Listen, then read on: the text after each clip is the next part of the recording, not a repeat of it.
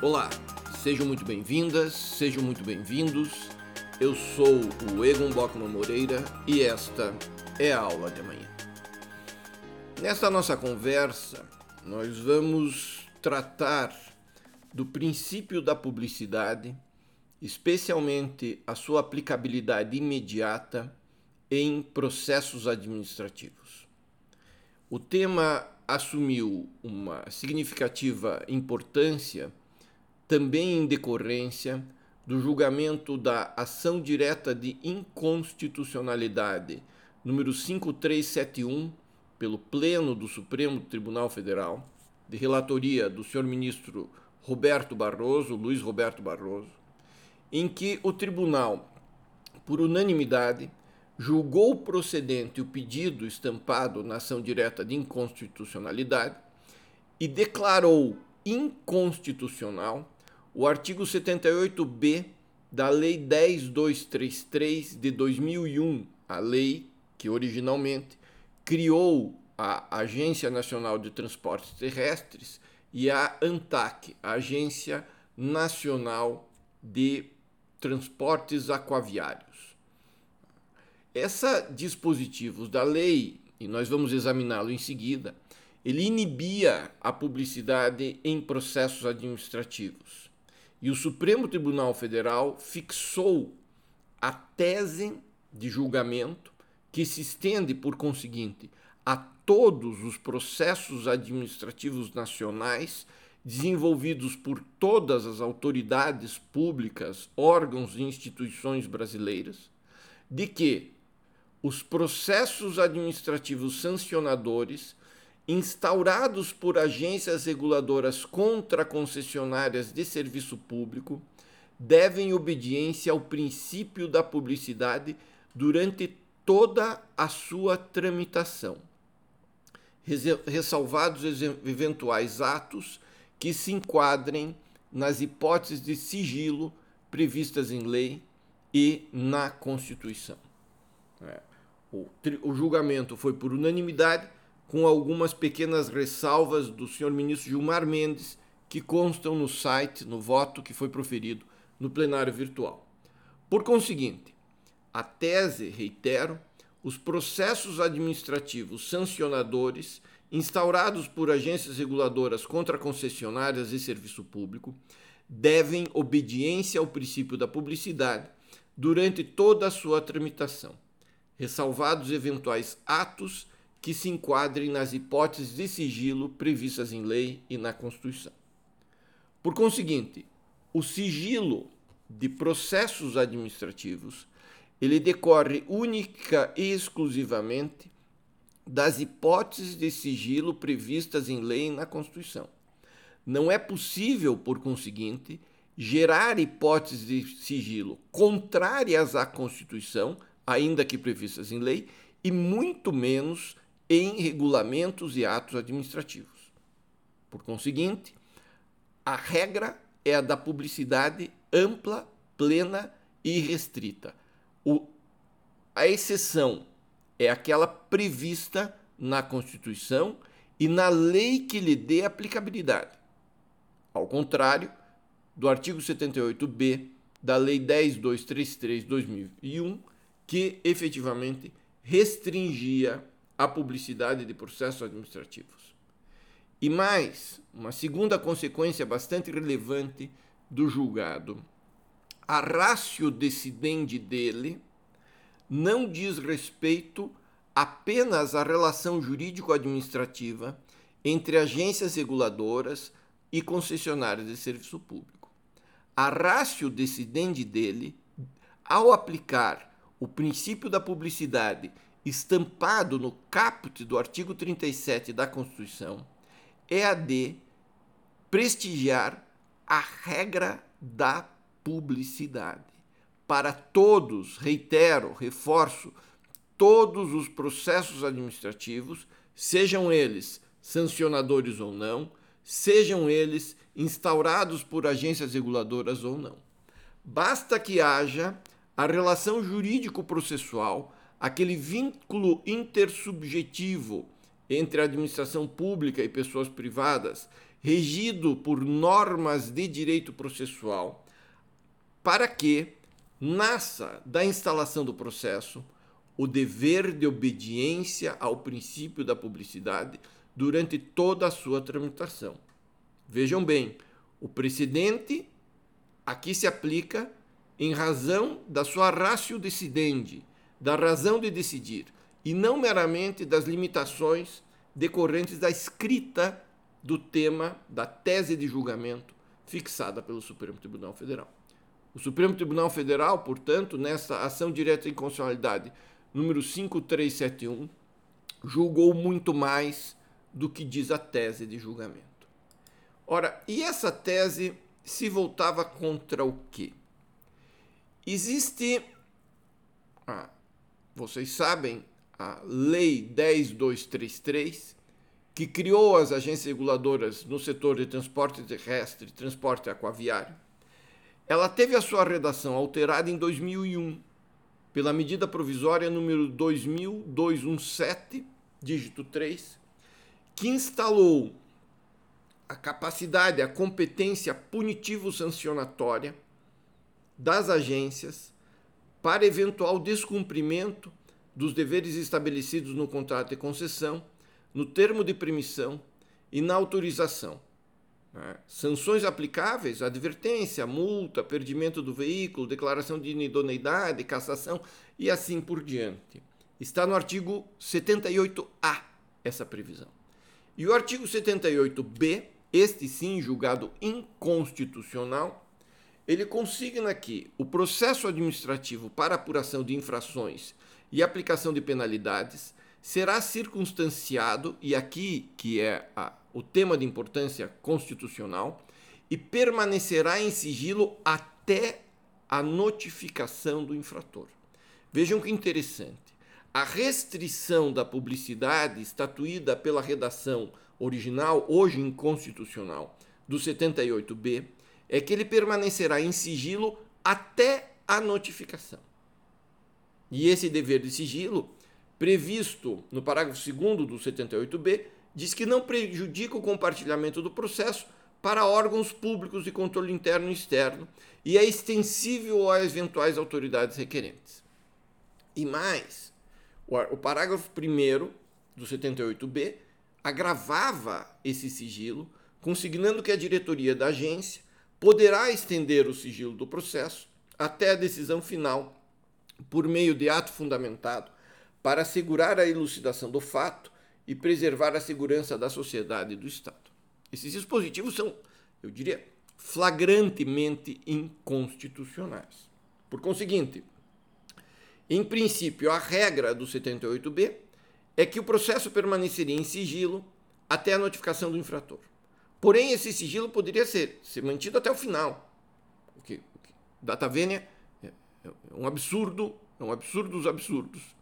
Porém, se nós prestarmos bem atenção, e por isso que eu insisto que a questão da publicidade desse tema julgado na ação direta de constitucionalidade, ele não se limita a atos sancionadores e agências reguladoras aplicados contra concessionárias, né? mesmo porque o 78A fala em outros contratos, fala em outros vínculos jurídicos normativos, como a permissão e a autorização. Né? Ele se estende a demais processos administrativos instalado por todas as autoridades públicas brasileiras.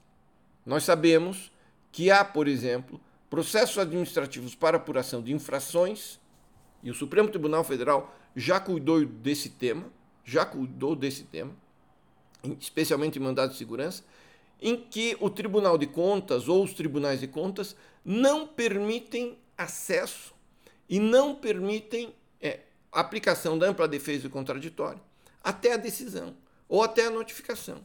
Significa que, em tese, as autoridades administrativas teriam um ano, dois anos, três anos para descobrir, para instruir um processo administrativo inicial, a fim de que depois notificasse o infrator para que, quem sabe, em 15 dias, eventualmente prorrogáveis por mais 15, ele pudesse se defender das imputações que foram colhidas durante meses de instrução interna corporis. Ora, essa, essa previsão do Supremo Tribunal Federal, a ratio decidente dela, de que os processos administrativos, especialmente os sancionadores, digo eu, devem obedecer ao princípio da publicidade durante toda, toda a sua tramitação. Merece ser prestigiada em todos os processos administrativos, toda a sua tramitação. Significa que, mesmo antes de ser notificado, o interessado tem o direito a saber se o processo existe, a ter acesso às peças processuais e, mais do que isso, a poder se manifestar na primeira oportunidade que lhe seja cabível ou na oportunidade de apresentar sua defesa depois de intimado pela autoridade. O que traz a necessidade de nós avaliarmos a razão de ser e aprofundarmos a razão de ser do princípio da publicidade nos processos administrativos.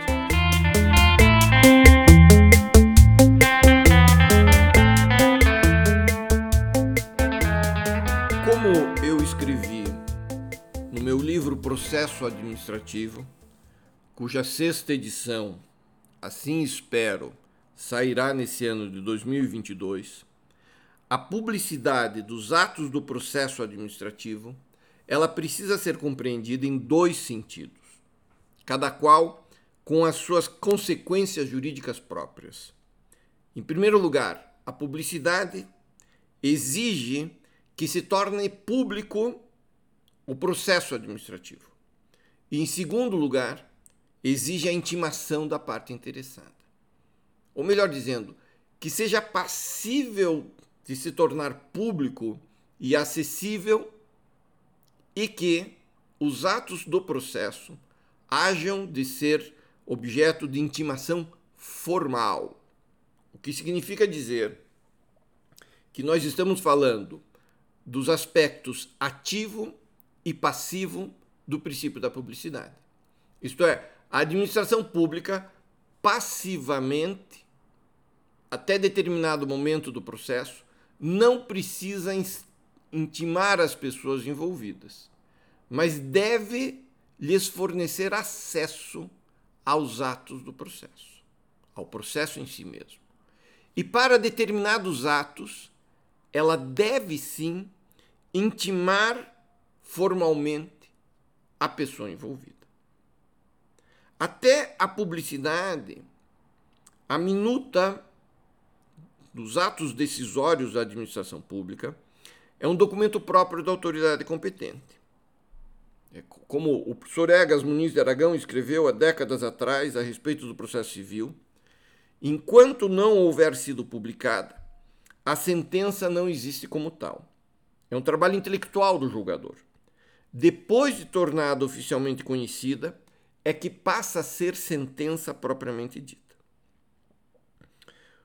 O processo administrativo, portanto, ele existe quando ele se torna público em concreto, a partir de sua assinatura e sua divulgação nas redes de internet ou a sua entrega e o seu encaminhamento à autoridade competente. A eventual vontade íntima do agente ou seus estudos preliminares não dizem respeito, são impertinentes até a publicação do ato.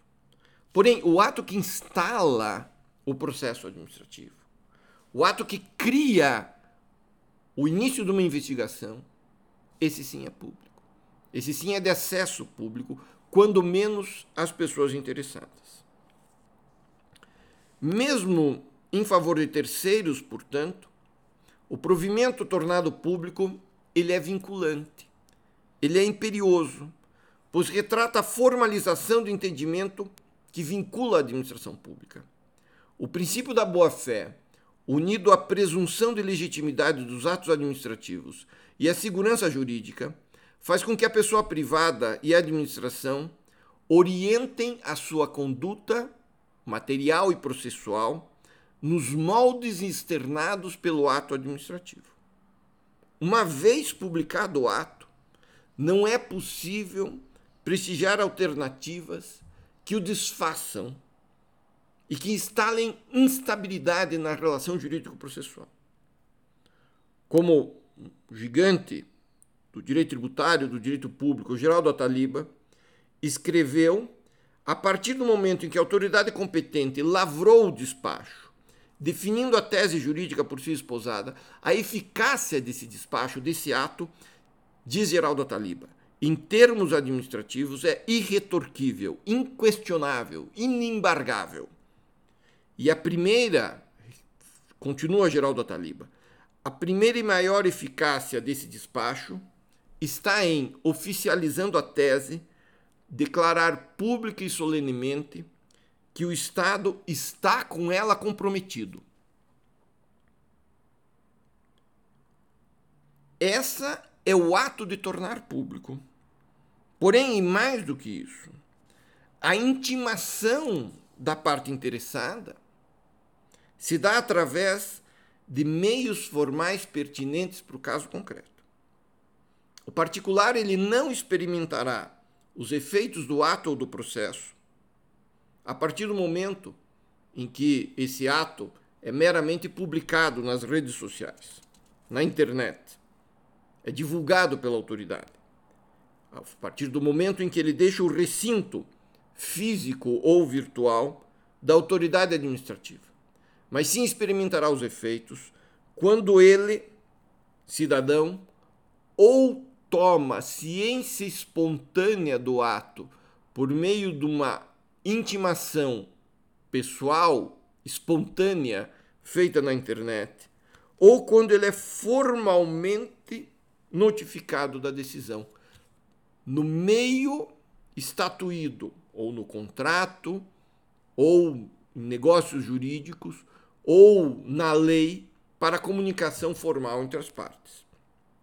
Pensemos em publicação no Diário Oficial, pensemos em carta com aviso de recebimento, pensemos em intimação pessoal e pensemos também, a depender do caso, a depender do caso, da sua previsão expressa e da sua compatibilização com os interesses postos em jogo, de intimação por e-mail e de intimação até por WhatsApp. O, Supre o Superior Tribunal de Justiça ele lançou há décadas atrás, há tempos atrás, uma decisão cuja ementa consta o seguinte, e vejam como se aplica para os dias de hoje.